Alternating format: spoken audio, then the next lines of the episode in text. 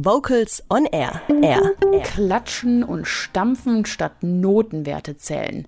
Das ist der Ansatz der Rhythmusmethode Taketina.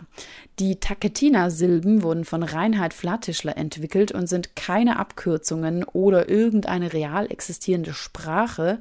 Beim Sprechen der Silben Taketina wandert die Stimme von den Zähnen Ta zum Hals K zurück zu den Zähnen T und dann zum Gaumen Na, was eine rhythmische Bewegung stimulieren soll.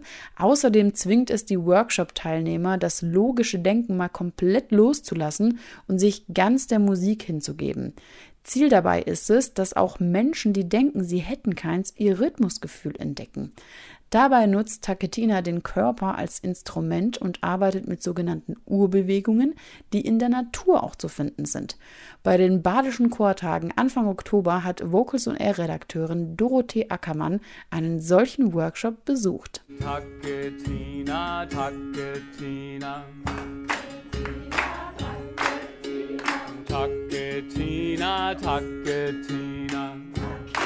Etwa 30 Menschen wiegen sich im Kreis hin und her. Sie singen, klatschen mit den Händen, stampfen mit dem Fuß. Michael Siefke steht mittendrin. Der Schlagzeuger und Perkussionist leitet den Workshop Taketina. Die Teilnehmer sollen Rhythmus mit ihrem eigenen Körper erfahren.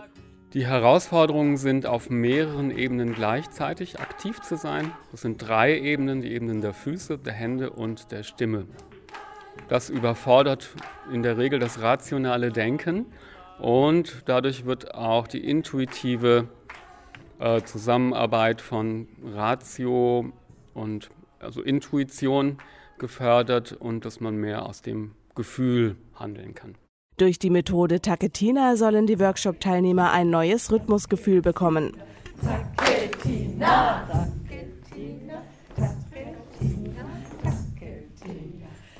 Erst werden die Silben gesprochen, dann kommen die Füße dazu. Haben sich die Kursteilnehmer eingegroovt, kommt noch das Klatschen hinzu. Gar nicht so leicht für Menschen mit Koordinationsproblemen wie mich. Es fördert die Musikalität in dem Sinn, dass man rhythmische Energien oder auch die Rhythmusbausteine ganz körperlich erlebt und das führt zu einem rhythmischen Körperwissen, das dann auch später, wenn man sitzt, sein Instrument spielt oder tanzt, wieder als Grundlage dienen kann fürs Musizieren. Der Rhythmus wird komplizierter, der Sprechgesang verändert sich.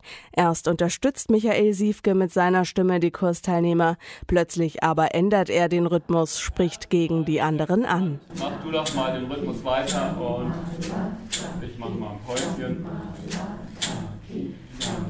Einfach soll es hier keiner haben. Jeder soll einmal aus dem Rhythmus fallen. Das gehört laut Siefke dazu.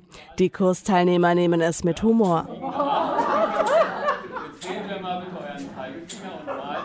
Der zweite Aspekt ist der der Selbsterfahrung oder auch therapeutischen Erfahrung. Das passiert, indem man unweigerlich mit dem Thema Fehler machen zum Beispiel konfrontiert wird. Und dann kann man schauen, wie reagiere ich darauf. Und jeder Mensch reagiert ja unterschiedlich darauf. Oder sind einige Reaktionen vielleicht eher störend für das Lernen? Kann ich lernen, drüber zu lachen oder das ganz locker zu sehen und schnell rauszufallen und wieder reinzukommen? Nach einer Dreiviertelstunde ist die musikalische Reise beendet. Zwei der Kursteilnehmerinnen wirken wie in Trance. Sie wiegen sich hin und her. Sie bleiben stehen, alle anderen setzen sich, gespannt, was als nächstes kommt.